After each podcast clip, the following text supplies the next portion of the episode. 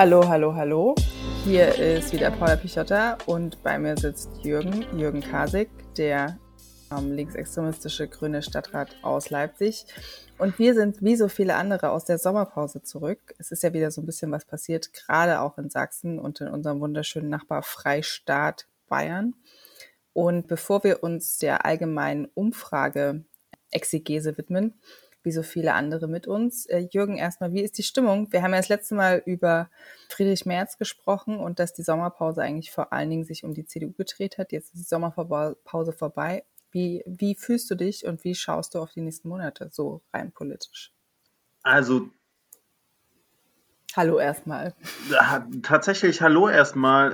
Den schönsten Take eigentlich an dem Wochenende war, so als die Sommerpause dann wirklich offiziell vorbei war, dass wir alle gemeinsam feststellen, dass Deutschland eine Basketballnation ist und keine Fußballnation. Und der beste Kommentar tatsächlich war, Hansi Flick, der ehemalige Bundestrainer, den kann jetzt nur retten, wenn man aus seiner Schulzeit noch ein antisemitisches äh, Flugblatt findet. Dann wäre er nicht entlassen worden. Nachdem ich das wahrgenommen habe, was da in Bayern läuft, dann kann man immer sagen, Bayern ist halt Mhm. Bayern hat jetzt quasi sächsische Verhältnisse. Wenn du da die Freien Wähler und die AfD zusammenzählst, bist du quasi beim AfD-Umfrageergebnis aus Sachsen. Tatsächlich. Und an der Stelle, an der Stelle ist mir aufgefallen, dass man den großen, einen der größten noch lebenden Kolumnisten, Franz Josef Wagner von der Bild, ja mal lobend erwähnen muss, der das alte Springer-Credo gegen jeden Antisemitismus äh, verinnerlicht hat. In Bayern ist das also quasi Jugendsünde. Nee, aber das Spannende ist ja tatsächlich, dass, äh, dass man ja jetzt denken würde, ne, auch die haben irgendwie in Bayern aus den letzten Landtagswahlkämpfen gelernt. Und die, äh, spätestens seit dem letzten Landtagswahlkampf, wo er ja schon mal so eine große 180-Grad-Wende machen musste, weiß Herr Söder, dass wenn er im Wahlkampf in Bayern nach rechts blinkt, die CSU verliert und alles rechts von ihm dazu gewinnt. Und man würde denken, dass das damals so ein einschneidendes Erlebnis für ihn war, weil ihm das ja auch also das, da ging es ja für ihn echt um alles, äh, dass er sich das gemerkt hätte. Und das hat er sich halt nicht gemerkt. Also ich, ich nehme der CSU insgesamt durchaus ab, dass sie nicht wollten, dass Aiwanger sich noch stärker als Opfer stilisiert und davon profitiert. Aber so wie es jetzt gelaufen ist, profitiert er halt trotzdem und die CSU verliert. Und der Grundkonsens in Deutschland mit Antisemiten wird in diesem Land nicht mehr regiert äh, seit 1945, der eben auch beschädigt wurde. Und das ist schon eine ganz schön schlechte Bilanz. Also kein Ziel erreicht, lieber Markus. Das, das tatsächlich auf jeden Fall. Also das, was mich eigentlich viel mehr wirklich entsetzt hat, ist der Umgang damit, dass man, dass man wirklich damit durchkommt, zu sagen, so Jugendsünden und es sei eine Schmutzkampagne, wo man wirklich merkt, es hat ja keine Auseinandersetzung damit gegeben. Es ist ja nicht so, dass Aiwanger dasteht und man den Eindruck hat, der ist da und sagt, ich kann mich nicht so richtig daran erinnern, was war. Erinnerungslücken in der Politik. Sind das Best Habe ich gehört, Modell? sollen ja, ja hin und wieder mal vorkommen. Aber eine Auseinandersetzung, dass er sagt, ich, also es geht natürlich gar nicht. Und wenn ich das, also ich, ne, also irgendein bereuen. Aber jetzt oder, mal so. Nö. Vorsicht, jetzt komme ich mit der Ostdeutschlandkeule, ne? Weil über, also das, was alles in Bayern schiefgelaufen ist, und jetzt sieht man ja auch in den Umfragen, die Freien Wähler profitieren wie blöde und ziehen wahrscheinlich ein bisschen von der AfD, von der CSU und von der FDP, die jetzt auf drei Prozent in Bayern gerutscht ist. Jetzt kann man sich streiten, wie signifikant das ist, aber egal. Aber stell dir mal vor, genau diese Causa Aiwanger wäre in Sachsen passiert. Glaubst du, die bundesrepublikanische Presse und Reaktion wären andere gewesen? Ja, ziemlich eindeutig. Ja. Ne? Und das ist das Krasse. Weil, also ich meine, ja. wenn du jetzt das rechte Lager in Bayern zusammenzählst in den Umfragen, eins zu eins wie Sachsen. Wenn du dir anguckst, wie standfest der Ministerpräsident in Sachen Demokratieverteidigung ist, Kretschmer ist ähnlich schlecht wie Söder. Wenn du dir anguckst, wer profitiert, wenn der Diskurs nach rechts verschoben wird, das rechte Lager. Und Paula, da würde ich widersprechen. Na dann los. Bei aller Kritik an Söder auf dem Schoß von Putin sitzt Söder Aber nicht. Söder ist auch selber immer nach Russland gefahren und Bayern ist von den westdeutschen Bundesländern das gewesen mit der höchsten Abhängigkeit von russischem Gas. Und Söder war der Ministerpräsident aus Westdeutschland, der der Meinung war, er müsste Sputnik-Impfstoff aus Russland in den Corona-Jahren holen. Ja, stimmt auch. Ja. Vielleicht hat Söder heimlich ostdeutsche Wurzeln, weiß man's? Ja, nee, genau, das glaube ich nämlich. Wir sind da einer ganz heißen Sache auf der Spur. Aber du kannst jetzt quasi nicht, ich wollte ja gerade Ostdeutschland-Klischees aufbrechen, indem ich quasi sage, das Problem ist durchaus auch ein südwestdeutsches. Und äh, du machst ja. jetzt alles wieder kaputt, indem du quasi Bayern einfach nach Ostdeutschland holst. Das, äh, das können wir jetzt nee, nicht. Nee, äh, fairerweise, muss, fairerweise muss man sagen, in der Politik und Presse kann ja auch gut nachvollziehen, das, was immer maximal äh, zur Aufmerksamkeit beiträgt, ist der Hitler-Vergleich und den kann man einflechten. Weil wo war denn der erste Putschversuch von Hitler? In Bayern. Boah, jetzt wird, da, jetzt wird mir natürlich alles klar. Aber nee, also ich finde es schon spannend, dass, dass gerade Bayern da so anfällig ist.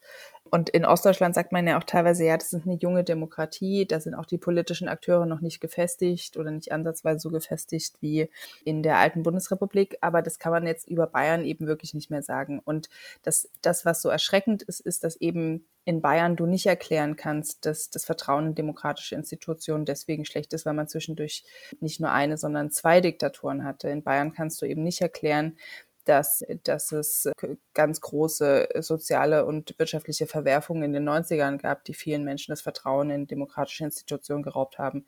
Außer vielleicht so in dieser fränkischen Grenzregion, die tatsächlich vor der Wende sehr, sehr viel zusätzliches Geld bekommen haben, weil sie quasi am Zonenrandgebiet gewohnt haben und das dann auch in den 90ern weggefallen ist. Aber das ist ja eher so ein Spezialphänomen.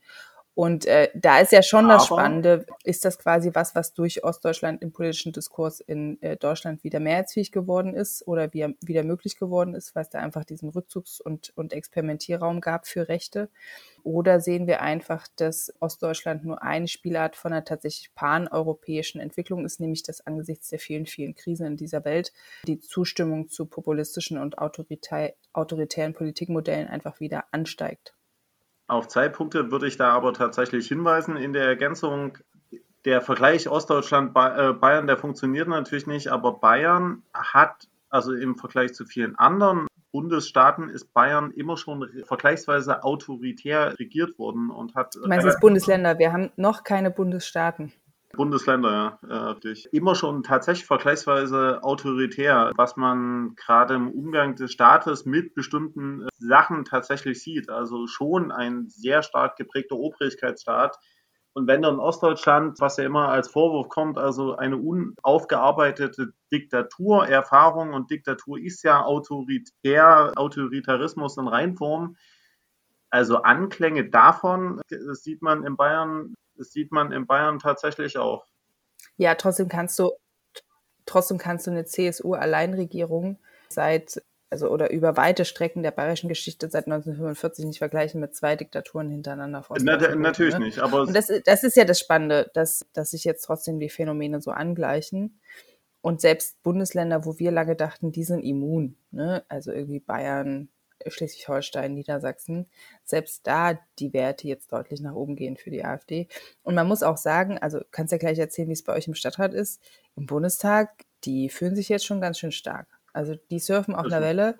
Wenn wir als Grüne mit unseren 25 Prozent in Umfragen uns so halbstark gefühlt hätten wie die AfD jetzt mit 20 Prozent, also manchmal bin ich ja kurz davor zu sagen, Umfragewerte von 20 Prozent und die träumen eine Kanzlerkandidatur auszurufen, wie jetzt bei der AfD, das ist meistens nicht aller Tage Abend.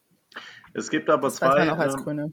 Also, wenn man dann den europäischen Rahmen sich anguckt, also das eine, was man durchgängig hat in Zeichen oder in Zeiten von multipler Krisen oder einer zunehmenden Zukunftsangst aufgrund von Wirtschaft, Klima, was weiß ich, plus Krieg nimmt Nationalismus zu in europaweit und es nimmt auch die Zustimmung zu autoritären Einstellungsmustern zu, auch europaweit. Allerdings, meiner Meinung nach, gibt es einen gewissen deutschen Sonderweg, während sich der europäische Rechtspopulismus, die ja alle sehr weit, sehr rechts begonnen haben, egal ob das der ursprüngliche Rassemblement National in äh, Frankreich ist oder Melonis Postfaschisten, sich in dem Weg durch die Institutionen quasi angeglichen haben. Das heißt, stärker von sehr weit rechts außen in die Mitte gerutscht sind, haben wir in Deutschland gegenteilige Entwicklungen. Das heißt, die,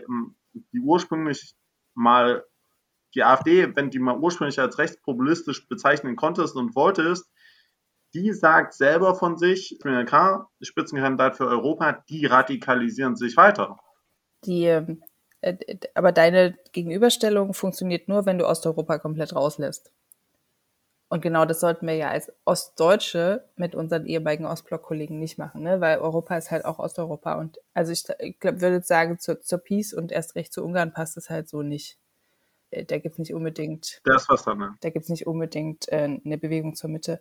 Aber äh, das ist ja vielleicht jetzt nochmal ein ganz guter Punkt, um zu fragen. Also wir hatten ja jetzt nicht nur die Umfrage in Bayern mit irgendwie 17 Prozent für Freie Wähler und 13 Prozent für AfD oder sogar noch ein bisschen mehr, sondern wir hatten ja auch diese, diese Umfrage in Sachsen mit 35 Prozent AfD und ganz 30 Prozent CDU. Und gerade diese sächsische Umfrage, für die bayerische gilt das nicht, aber für die sächsische, die ist einfach von einem Institut, wo man, wo man auch gerade als politisch halbwegs interessierter Mensch weiß, die hauen öfter mal daneben und äh, die haben auch schon ganze Landtagswahlen versucht zu drehen, indem sie Umfragen gemacht haben, die dann der CDU geholfen haben oder ähnliches, aber die nicht viel mit der Realität zu tun hatten. Die Rede ist von INSA. Auf der anderen, auf der anderen Seite äh, ist alles schon tatsächlich altbekannt, dass auch der Chef von INSA wiederum die INSA-Umfragen bislang immer seriös die AfD deutlich mhm. überzeichnet haben. Trotzdem so eine bestimmte Entwicklung würde ich an der Stelle ähm, schon ernst nehmen und das macht, du hast es vorhin selber gerade angesprochen, das macht was mit dem, mit bestimmten Einstellungen, wie rechte, Rechtsextreme momentan tatsächlich auftreten. Sie fühlen sich sehr, sehr, sehr stark und gehen mit einer anderen Selbstverständlichkeit auf der Straße in Auseinandersetzungen, weil sie quasi, also bei einigen merkst du richtig, in Leipzig nicht, also im Stadtrat nicht, weil die äh, von allen anderen tatsächlich nach wie vor gedisst mhm. werden. Zu Recht. Aber an vielen anderen Stellen fühlen die sich quasi, äh, also gefühlt wie am Vorabend der ja, Machtergreifung. So, und so treten die. Und vor allen Dingen auch am Vorabend der ersten politischen Gefangenennamen. Also du hast ja immer das Gefühl, du stehst schon mit auf der Liste und bist dann quasi am Tag danach mit fällig. Aber. Paula, was machst du dann? Also du kommst ursprünglich aus Thüringen und bist dann quasi nach Sachsen emigriert die aktuellen Umfragen sagen, erst wird Sachsen fallen, dann findet dann Thüringen. Bleibst du dann in Berlin? Mal gucken. Sowas muss man ja auch situativ entscheiden. Nee, aber also, das, äh, du sagst das jetzt so spaßig, ne? Aber wir kennen das ja irgendwie auch von 2019, von der letzten Landtagswahl. Es gibt ja durchaus die Leute auch in Sachsen, die sich jetzt so Gedanken machen. Oder in Thüringen gibt es das noch viel mehr, ehrlicherweise, die dann so sagen, wo, also wo würden sie dann hinziehen und so weiter. Hast du das Gefühl, weil ich ehrlicherweise nehme vor allen Dingen Parallelen zu 2019 wahr. Ich finde, im Großen und Ganzen ist die Stimmung ähnlich zu 2019 und die Ausgangslage ist auch ähnlich zu 2019 in Sachsen. Ähm, und mich hat deswegen diese Umfrage jetzt auch gar nicht so sehr aus der Bahn geworfen. Hat, hat die emotional mit dir was gemacht? Weil wir wissen ja, dass sie durchaus mit vielen Menschen um uns rum emotional was gemacht hat. Naja, ich also ja, es gibt gewiss Parallelen zu 2019, aber die Lage ist trotzdem schon ein bisschen anders. Die Bedrohungslage für viele hat so ein Stück zugenommen. Und ich kenne wirklich eine Reihe von Leuten, genau wie du es beschrieben hast, die eigentlich völlig ruhig und sachlich sind, die ganz offen sagen, dass sie in dem in sehr ernsthaften Planungen sind, quasi Sachsen zu verlassen, äh, weil die sagen, nein, das wollen sie nicht. Das gab es 2019 äh, schon mal, aber der Eindruck ist, es hat breitere Kreise ergriffen. Und ich kann dir das von heute äh, halt sagen. Es war heute Steffi Lemke, Bundesumweltministerin in Leipzig, mit, zusammen mit dem sächsischen Umweltminister, Rettung des Auwaldes, total wichtiges Thema. Und da waren Vertreter Stadt Leipzig dabei, Landesteilsperrenverwaltung, äh, Nationales Monitoring-Zentrum Biodiversität, Institut für Biodiversitätsforschung auch. Und ich habe da mit einigen gesprochen, also Professoren zum Beispiel, und die fragen mich halt auch ganz ernsthaft, und das habe ich so einfach noch nicht erlebt, was, wie ich die Umfragen betrachte. Und dann nehme ich tatsächlich wahr, für breite Bevölkerungskreise, also bei Umwelt- und Klimaschützern sowieso, die nehmen das momentan als sehr starke Bedrohung wahr. Und ich kann quasi hier, wo wir unter uns sind, äh, Klammheim, kann ich dir auch sagen, ich kenne auch Stimmen aus der Stadtverwaltung in Leipzig, die sagen, also wir müssen jetzt mal auf, passen, liebe Freunde, wir dürfen uns jetzt hier nicht so gegenseitig so stark kritisieren. Du kennst das aus der Ampel, weil wir müssen ja zusammenhalten, weil nächstes Jahr ist Wahl. Und dann haben wir eine Aufgabe und die Aufgabe besteht darin, eine demokratische, stabile Mehrheit zu behalten, weil egal, also gerade in dem ganzen Umweltbereich, für den ich ja auf der kommunalen Ebene zuständig bin, sagen wir durch die Bank alle, wenn die Grünen aus den Regierungen rausfliegen, ist all das, was wir in den letzten Jahren gemacht haben, weg dann eine Reihe von Maßnahmen, die angegangen sind, machen dann keinen Sinn mehr. Ähm, wenn, wenn es schwarz-blau werden sollte, kann man es sowieso vergessen. Gut, also bis es in Leipzig schwarz-blau wird, muss, glaube ich, noch viel passieren. Also ich in finde vor allen Dingen, dass ganz, ganz wichtig ist, ja genau, also, aber also das ist vielleicht das Letzte, was ich Michael Kretsch mal abnehme, dass es in Sachsen keine schwarz-blaue Regierung gibt, zumindest wenn nicht große Teile der CDU Sachsen aus der CDU Sachsen austreten nach den nächsten Landtagswahlen nur die übrig sind, die mit der AfD zusammenarbeiten wollen. Aber also ich finde es einfach auch ganz wichtig, äh, bei aller Vorsicht und Sensibilität, die auch gerade politisch aktive Menschen, gerade auch Menschen, die vielleicht nicht in der CDU oder, oder AfD oder FDP in Sachsen sind, die die gegenüber den Entwicklungen in Sachsen haben. Aber ich finde, man darf sich halt auch nicht in dieses Loch reinreden. Genau. Weil das lähmt einfach nur. Angst lähmt. Und das, was man halt gerade auch im nächsten Jahr mit den vielen Wahlen in Sachsen, also im Frühjahr die Kommunal- und Europawahlen, dann im Herbst die Landtagswahl, äh, was man, in was man sich halt nicht reinreden darf, ist in, in, in eine Lähmung und in, in einen inneren Rückzug, weil dann ist überhaupt nichts gewonnen.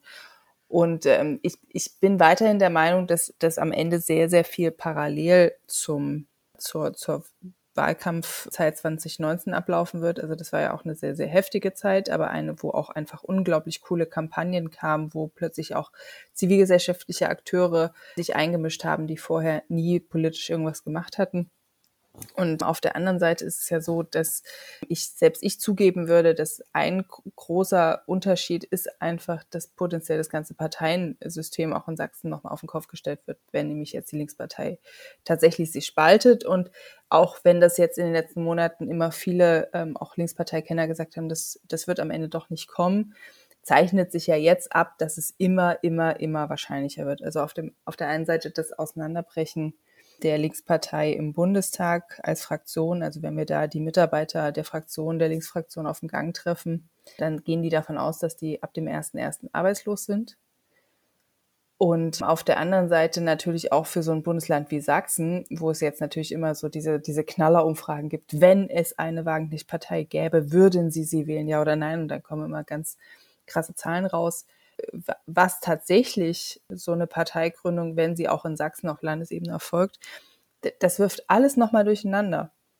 Ja, und, und, deswegen finde ich, und das ist, das ist ja vielleicht auch das, wo man ehrlicherweise sagen muss, das ist grundlegend anders als 2019. Die Lage ist einfach nochmal viel dynamischer als beim letzten Mal, potenziell oder mit hoher Wahrscheinlichkeit. Und deswegen werden die Parteien, die besonders schnell in der Lage sind, auf diese neue Situation zu reagieren, dann potenziell auch einen besonders großen Unterschied machen können. Der, der Punkt ist aber tatsächlich, Wagenknecht hat ja inzwischen also angekündigt, es ist klar, nach den Herbstferien geht's los. Man ist jetzt soweit, man will das, haben jetzt verschiedene auch vermeldet und tatsächlich würde das zu einem, es würde einiges durcheinander wirbeln, weil die Linkspartei würde es dann endgültig zerreißen. Dann ist die Frage, was bleibt da übrig? Die AfD, für die AfD wäre es momentan, glaube ich, das größte Problem. Glaube ich auch, ja. Also wenn es dann wirklich auf Landesebene auch einen Wagenknecht-Landesverband gibt. Genau, und dann ist einfach die Frage, ne, dann sage ich, dann gibt es offensichtlich, dann hast du folgende Aufstellung, dann gibt es eine nationalliberale Sozialisten rechts und nationales, also sozial-nationale Sozialisten links. Also das hat man wenigstens die Arithmetik der Ränder wiederhergestellt mit dem Unterschied, dass beide Ränder dann, sowohl das linke als auch der rechte Rand, wenn man so betrachten will, beide nationalistisch unterwegs sind. Ja, und vor allem ist ja auch das Spannende, also wenn wir jetzt allein mal bei Sachsen bleiben, ne, Bund ist nochmal eine andere Geschichte. Ob dann die Restlinkspartei, ob die über die 5%-Hürde käme, wäre sehr, sehr fraglich ganz abgesehen davon, dass sie natürlich auch brutale ähm, organisatorische Neuaufstellungen vornehmen müssten, unglaublich viel Personal ja. frei werden würde, sich umorientieren müsste, die plötzlich eine, auch in einer sehr harten Auseinandersetzung stehen würden mit ihren ehemaligen Kollegen. Und natürlich auch dieses ganze Auseinanderdividieren von zwei Parteien auch ein unglaublicher Kraftakt ist äh, für so einen Apparat. Also, und äh, da wäre ja die Frage in Sachsen, was glaubst du? Also wenn es hier eine Wagenknecht-Partei gäbe, würden da quasi, wer wäre da drin? Wären die am Ende, hätten die mehr Prozente bei einer Landtagswahl als die Restlinkspartei? Die irgendeine, also was würde in einer Stadt wie Leipzig oder Dresden zur Wahl potenziell passieren? Da sind ja ganz, ganz, ganz viele offene Fragen, die man jetzt anfangen muss mitzudenken. Ja, also, naja, ich glaube folgendes, als es diese Liste gab, quasi bei der sächsischen Linkspartei, wer würde das möglicherweise unterstützen, haben sich ja alle Mandatsträger offensichtlich zur bestehenden Linkspartei bekannt. Ich glaube, das sieht ganz anders aus, wenn es Wagenknecht gelingt, tatsächlich eine Partei in Sachsen zu etablieren, die dann aus dem Stand heraus tatsächlich einfach aufgrund des Medienhypes und der Zuschreibung wirklich mit großer Sicherheit in den Landtag einzieht. Ich glaube, es würde eine Reihe von Mandatsträger äh, geben, die sich jetzt noch zur jetzigen Linkspartei bekennen, die dann nochmal neu überlegen würden, wo sie ihr Fähnchen dann tatsächlich in den Wind hängen. Und, und ich glaube auch, dass eine Linkspartei, die um das komplette Wagenknecht-Russland-Lager bereinigt ist, also das, was Wagenknecht in ihrem Buch ja so abfällig als ich weiß gar nicht, wie es bezeichnet hat, Linke bezeichnet hat, wenn das quasi übrig bleibt, dann und die sich organisiert bekommen, dann könnte das zumindest in den urbanen Ballungsräumen auch für die Grünen durchaus hm, zu einer Fragestellung, zu einer Fragestellung werden, weil ich kenne relativ äh, doch einige Kreise, die in den letzten Jahren immer so ein bisschen überlegt haben, ob die Linke nicht eigentlich doch die coolere Partei ist. Und dann durch einfach den Eindruck, durch Leute halt wie Wagenknecht und Russland und den Umgang damit äh, gesagt haben, nee, geht doch nicht da, also da ist tatsächlich sehr viel Bewegung drin. Ich glaube, ich glaube, das wäre tatsächlich spannend, das mal zu erleben. Oder andersrum, wir leben in, bei Terry Pratchett würde jetzt stehen, wir leben in spannenden Zeiten. In seltsamen. Also, das steht wahrscheinlich das wäre, sogar, das steht wahrscheinlich sogar bald irgendwann in der Lokalzeitung. Ja. Aber, die, ja? Paula, wir müssen, glaube ich, aber, wir reden immer über das Negative. Du hast ja selber gesagt, wir dürfen uns nicht in so eine Abwärtsspirale reinbegeben. Lass uns über das was Positives reden. Das Positive ist, es stand großes in der Zeitung, wenigstens die Taz hat es vermeldet. Die Ampelkoalition hat mit der Halbzeit einen Großteil ihrer Gesetzesvorhaben schon umgesetzt. Man liegt voll über Plan und das Gebäudeenergiegesetz ist auch beschlossen und vergleichsweise geräuschlos beschlossen. Und ich frage mich verzweifelt, was macht denn jetzt die Union, wenn das Thema abgeräumt ist? Die Union hat Riesenprobleme. Also die Union hat quasi, also die, die, die Union hat ein sehr, sehr gutes Thema, weil Deutschland jetzt leider als einziges, einziges großes äh, Wirtschaftsland in der EU gerade in der Rezessionsphase ähm, ist, beziehungsweise sich die wirtschaftliche Erholung nach dem letzten Jahr deutlich verzögert im Vergleich zu vielen anderen europäischen Ländern. das liegt vor allen Dingen daran, dass Deutschland besonders exportabhängig ist. Also Deutschland war ja immer Exportweltmeister, sehr, sehr lange.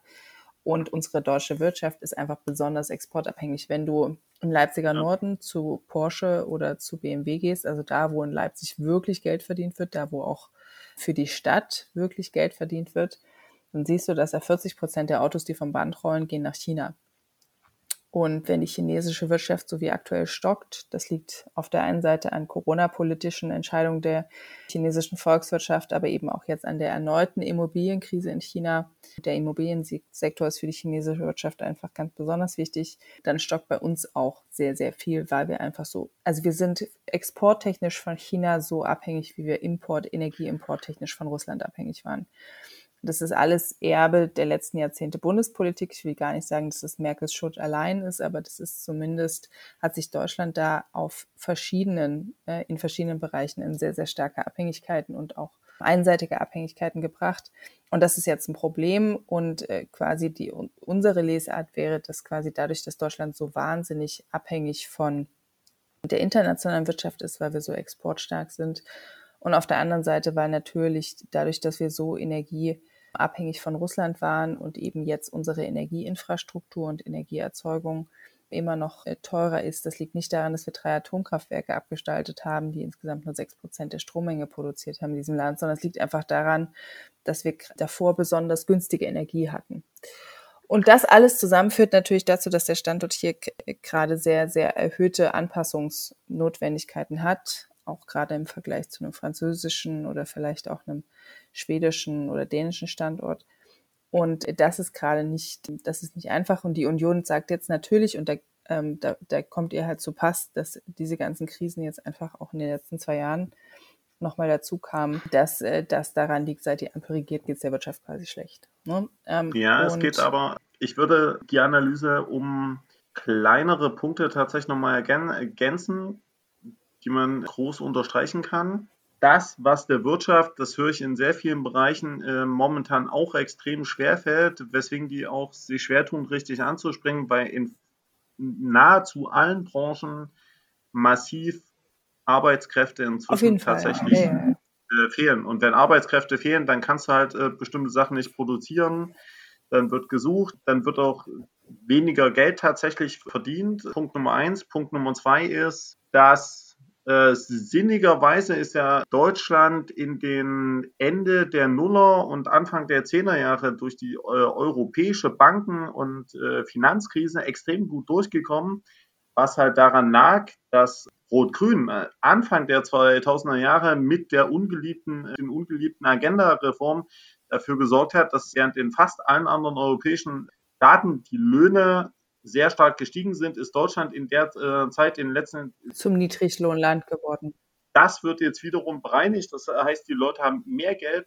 Merkt man aber tatsächlich jetzt auf einmal bei der Wirtschaftsleistung, was man auch dazu sagen muss. Also eben, es ist tatsächlich komplex und das, was ich bei der Energie immer wieder dazu sagen müsste, jeder Ökonom, Wirtschaftswissenschaftler, Energieexperte, mit dem du redest, sag, äh, sagt dir das, schreibt dir das, kein nationales Land begibt sich derart einseitig in die Abhängigkeit von einem anderen Land. Das machst du nicht. Das, was Deutschland gemacht hat, diese maximale Abhängigkeit von Russland an der Stelle. In der Vorstellung, man könnte die dadurch einbinden und den Energiemarkt nicht zu diversifizieren. Das heißt, wenigstens unterschiedliche Akteure zu haben, dass du ausgleichen kannst, ist ein derart großer Kardinalfehler gewesen und den darf sich nicht nur die CDU äh, ans Revers heften, da hat auch die SPD, da hat auch die SPD ganz groß mitgeholfen. Schuldfragen gehören ja manchmal auch dazu. Aber äh, Paula, wir müssen. Genau, wir waren eigentlich bei der Union. Gebäudeenergiegesetz ist jetzt. Nee, warte ganz kurz. Also die Union wird auf jeden Fall die wirtschaftliche Entwicklung versuchen, äh, als Thema hochzuziehen. Und man sieht jetzt auch in den aktuellen Vertestumfragen, dass quasi die Wirtschaftspolitik und die Migrationspolitik die Themen sind, die die Menschen gerade am meisten bewegen. Das sind Themen, die prinzipiell der Union und natürlich aber auch der AfD, wenn es um Migration geht, helfen. Und auf der anderen Seite sieht man, dass so Fragen wie Klimapolitik gerade auch im Bewusstsein der Menschen äh, demoskopisch eher nach hinten gerutscht sind. Ist ähm, das ist erstmal, das ist erstmal für die Union nicht die schlechteste Voraussetzung. Auf der anderen Seite muss man sagen, wir haben jetzt als Ampel, wir haben am Ende der Sommerpause nochmal eine sehr, sehr schlechte Performance hingelegt. Also da hat es mir auch irgendwann gereicht. Also im Kabinett quasi, nachdem man wirklich jetzt eine Sommerpause hatte, wo man, wo man keinen neuen Skandal produziert hat, ähm, dann nochmal derartig, und das war natürlich grünes Verschulden, derartig schlechte Signale nach draußen zu geben. Und sich aus meiner Sicht war das die falsche Analyse zu denken, dass man dafür gefeiert wird, wenn das einige gedacht haben also ich glaube, am Ende haben alle sehr, sehr deutlich gesehen, dass die Bevölkerung das nicht honoriert, wenn man derart brüsk und offen im Kabinett ähm, destruktiv gegeneinander agiert. Ja, ich und ich hoffe, jetzt haben das ein oder ein für alle Mal alle verstanden. Aber jetzt diese erste Haushaltswoche, die der Bundestag wieder hatte, das war wirklich faszinierend. Also die Union war sehr, sehr unsortiert. Und wir haben auf einmal als Ampel wieder gestanden. Ich glaube, weil jetzt aber auch alle wirklich richtig krass den Schuss gehört haben und einfach alle davon gezeichnet sind und keine Lust mehr darauf haben, dass man sich die ganze Zeit die, die Bilanz schlecht macht. Und selbst Wolfgang Kubicki hat für das Heizungsgesetz gestimmt. Ähm, mein lieber Kollege Frank Schäffler hat nicht nur für das Heizungsgesetz gestimmt und hat gesagt, mit dem Thema ist er persönlich jetzt durch, sondern Frank Schäffler hat sogar in der ersten Woche nach der Sommerpause erstmal selbstgemachten Bio-Honig, der Bee-Free-Honig heißt, an uns verteilt. Und also spätestens da war für mich klar, dass wir jetzt nochmal anders in den Herbst starten Ganz kurz. in der Ampel, als wir in die Sommerpause gegangen sind. Können wir das nochmal festhalten? Frank Schäffler, der Euro-Rebell, der, äh, also wirklich, Der Or- Heizungsrebell. der Ordoliberale schlechthin hat Biohonig an die Grünen verteilt. Ja, selbstgemachten Biohonig. Alter Schwede. Frank Schäffler hat auch eine Werbepumpe. Mein, Das ist, das ist ja das Faszinierende. Nee, aber also spätestens da war mir klar, wir gehen anders in diese Woche, als wir in die Sommerpause reingegangen sind. Und die Ampel hat diese Woche wirklich sehr, sehr gut zusammengestanden. Also das muss man sagen, wenn wir das jetzt durchhalten, dann ist das richtig gut. Und jetzt war ja, äh, kam ja auch, also nicht nur in der Taz, sondern auch bei Deutschlandfunk und Tagesschau zum Beispiel, wurde ja über diese Studie berichtet, dass wir schon unglaublich viel aus dem Koalitionsvertrag umgesetzt haben. Das ist ja auch das, was wir immer gesagt haben. Es gibt ja also wir streiten ja auch deswegen so viel öffentlich wahrnehmbar, weil wir einfach insgesamt gerade brutal viel auf einmal machen. Also 100 Gesetze allein bis zum letzten Herbst, 170 äh, Gesetze bis zu dieser Sommerpause. Das ist ja ein Vielfaches dessen, was unter Merkel am Ende überhaupt noch passiert ist. Und das bedeutet aber natürlich auch, dass wir jetzt zur Halbzeit schon einen Großteil der Dinge, die auch wirklich strittig waren oder, oder besonders große Reformen waren, jetzt einfach schon hinter uns haben. Und ich würde mich ja immer freuen und werbe auch ein bisschen dafür, dass wir jetzt vielleicht mal ein, zwei Gänge runterschalten und die Zeit auch ein bisschen mehr dafür nutzen, dass wir nicht nur verhandeln und beschließen und verhandeln und beschließen, sondern auch wieder ein bisschen mehr ins Erklären kommen, Genau. was wir eigentlich das glaube ich ähm, tatsächlich auch. beschlossen haben. Weil es gibt ja den psychologischen Fakt wiederum, Veränderung, Mut nehmen Menschen etwas zu, es entsteht quasi eine normale Abwehrreaktion und wenn du die ganze Zeit äh, den Eindruck hast, es kommt nur noch Veränderung und da passiert was und da, man, auf der einen Seite ist es notwendig, weil in den letzten Jahren eigentlich nichts mehr gemacht wurde und viele notwendige Reformen gar nicht umgesetzt wurden. Auf der anderen Seite und eigentlich noch viel mehr gemacht werden müsste. Auf der anderen Seite ist das halt für viele Menschen auch eine Zumutung. Allerdings, Man kann ja auch messen, ich habe mit deiner man kann ja auch messen, dass die Leute jetzt veränderungsmüde sind. Genau. Schon, also da brauchst du ja nicht mal die Bundespolitik dazu, auch durch die Corona-Jahre und jetzt letztes Jahr noch die Energiekrise. Es hat sich ja unglaublich viel verändert. Und allein das hat viele Menschen natürlich auch ein Stück weit ausgelaugt. Messbar. also ich bin fest davon überzeugt, dass der Krieg, der aus dem alltäglichen Leben der Menschen in Mhm. Deutschland trotzdem sehr weit weggerutscht ist. Also du kriegst gerade in den aktuellen Nachrichten eigentlich nur relativ wenig davon mit. Das, was dominiert, sind wir die ganzen anderen alltäglichen Naturkatastrophen. Stichwort Marokko mit dem dramatischen Erdbeben, ähm, die äh, Griechenland, erst die Brände, jetzt das Wasser ist relativ weit weg, aber im Unterbewusstsein ist der Krieg na, nach wie vor da, weil du hast Geflüchtete und du hast immer noch, der Krieg ist nicht weit weg und es wird viel auf diesen Krieg projiziert. Und tatsächlich, ich wünsche mir natürlich auch, ich kann das auch genau sagen, ich wünsche mir Frieden, aber keinen Frieden zu den Bedingungen von Putin, weil ich fest davon überzeugt bin, Putin ist der Aggressor und die Vorstellung von Putin ist ein großrussisches Reich und ein Europa unter russischem Einfluss und ein, und da muss man, glaube ich, immer wieder erklären, das ist kein freies, liberales Europa mehr. Das funktioniert so nicht. Also wenn man also Freiheit will und Russland ruft, dann hat man irgendwo einen sehr großen logischen Denkfehler drin, aber Wie der Freiberger Bürgermeister, also nachdem wir jetzt keine sächsischen Landespolitiker mehr haben, die neben Außenpolitik in Moskau machen, haben wir ja jetzt, also es geht immer eine Etage tiefer. Nächstes Jahr haben wir dann wahrscheinlich Ortschaftsratsmitglieder aus äh, Sachsen, die nach St. Petersburg fahren und Außenpolitik machen wollen. Aber dieses Jahr 2023 ist das Jahr der sächsischen Bürgermeister und der Freiberger Kollege ist da ja jetzt tatsächlich äh, nach Russland gefahren. Man kann, äh, ja, ich werde lachen. du wirst, du weißt schon, dass der, du wirst, du weißt schon, dass der sehr, sehr lange auch ein Parteibuch äh, der SPD Ja, hatte. ich habe das jetzt bewusst nicht genannt, weil da ja Vertreter verschiedener Parteien äh, sich an der Stelle in unterschiedlichen Bundesländern schon in die Nesseln gesetzt haben. Aber also so Grundregel für alle, die vielleicht auch politisch interessiert sind und vielleicht auch irgendwie politische Ämter anstreben, es ist nie eine gute Idee, Außenpolitik aus dem Rathaus oder dem Landtag herauszumachen. So.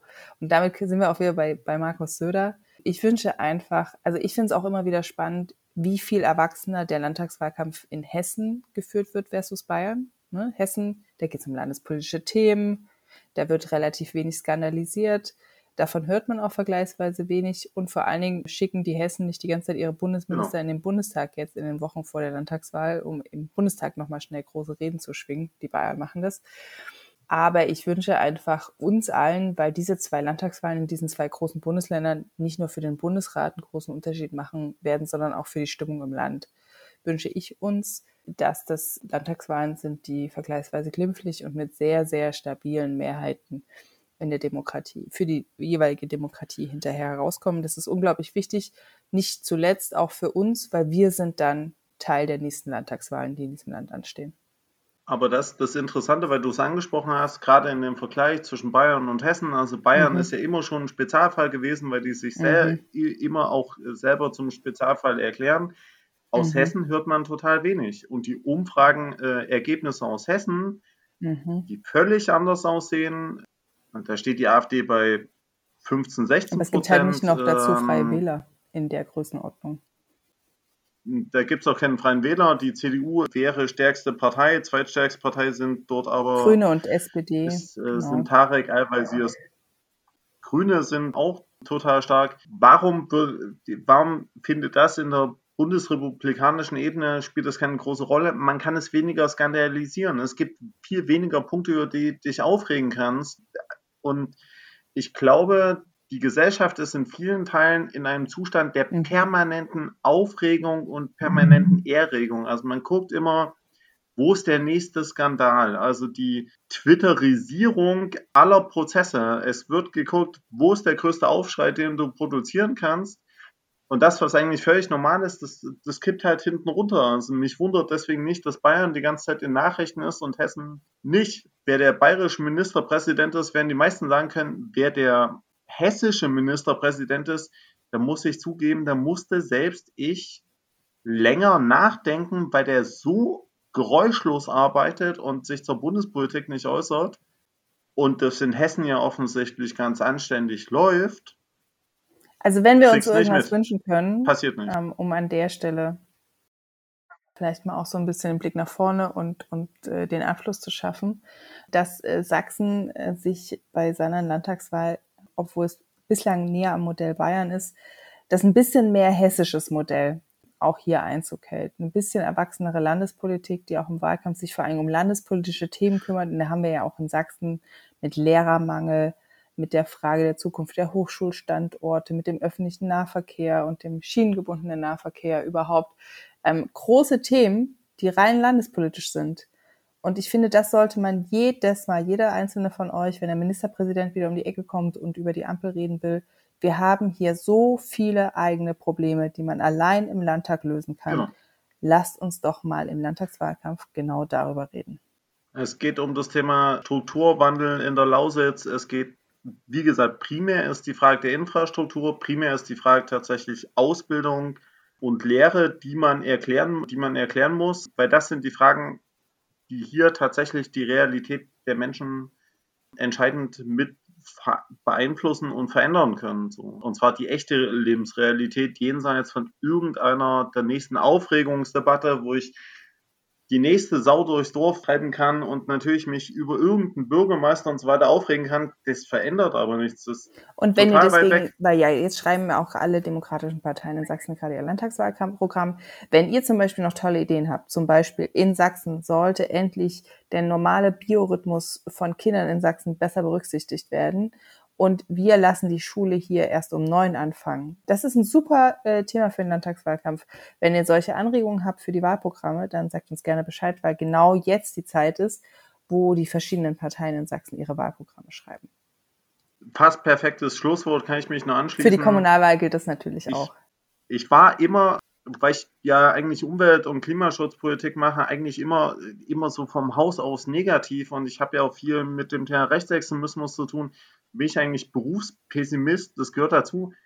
Aber umso schlechter gefühlt die Lage ist, umso positiver werde ich tatsächlich, weil ich denke, die Umfrage in Sachsen, finde ich, ist zum Beispiel kein Grund zum Verzweifeln. Also alle Hintergründe mal ausgeklammert, das ist ein Grund zu sagen, wir haben das doch in der Hand. Also diejenigen, die jetzt agieren können, wir haben das doch in der Hand. Wir gestalten das doch mit. Äh, wir können Programme schreiben, wir können in die Kommunikation gehen und wir sollten halt einen Fehler nicht machen, immer nur über die anderen reden, sondern über das reden, was tatsächlich gemacht werden muss, was gemacht werden kann und wie Lösungsvorschläge vorsehen. Das ist momentan, glaube ich, die Aufgabe. Und wenn man das berücksichtigt und manchmal mehr Optimismus verbreitet und das ausgerechnet ich dann sagen muss, Optimismus verbreiten, Gott, ich werde altersmilde. Ich merke schon, dass. Du wirst nicht ähm, altersmilde, du wirst staatstragend as fuck.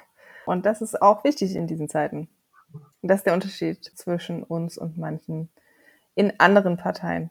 Aber sehr, sehr gut. Also wir haben es selbst geschafft, dass äh, Jürgen Kasek in Sachsen zum Optimisten wird und äh, staatsragend die, das Unterhaken aller demokratischen Parteien fordert. Und mit diesen Worten zurück zu euch. Ich wünsche euch einen schönen Abend, eine schöne Woche und wir hören uns bald wieder. Ihr könnt euch das vorstellen, es wird in den nächsten Monaten sehr, sehr viel um die Landtagswahlen in Sachsen gehen. Das wird nicht nur uns hier beschäftigen, das wird die ganze Bundesrepublik beschäftigen, zusammen mit den anderen Ostwahlen in Brandenburg und in Thüringen. Viele journalistische Augen werden auch hier auf die Region gerichtet sein und begreift das tatsächlich nicht nur als eine Zeit, wo hier der Wahlkampf besonders unangenehm ist, sondern begreift es auch eine Zeit, wo die, die sich hier engagieren, die wie 2019 Kampagnen machen für eine demokratische Wahl, für eine höhere Wahlbeteiligung von jungen Menschen, dass die hier einen richtigen Unterschied machen können. Und das Coolste wäre, dass wenn, wie nach 2019, wir alle diesen Wahlkampf so hinter uns bringen als gesamte Zivilgesellschaft, dass wir hinterher in Leipzig, in Dresden, in Chemnitz und in Riesa wohnen bleiben können. Und das wäre das allercoolste Geschenk, was wir uns allen gegenseitig machen können. In dem Sinne, ciao von Jürgen und von mir. Jürgen, willst du noch ciao sagen? Die Schlussworte okay, waren so perfekt. Sinne. Bis zum nächsten Mal. Ciao.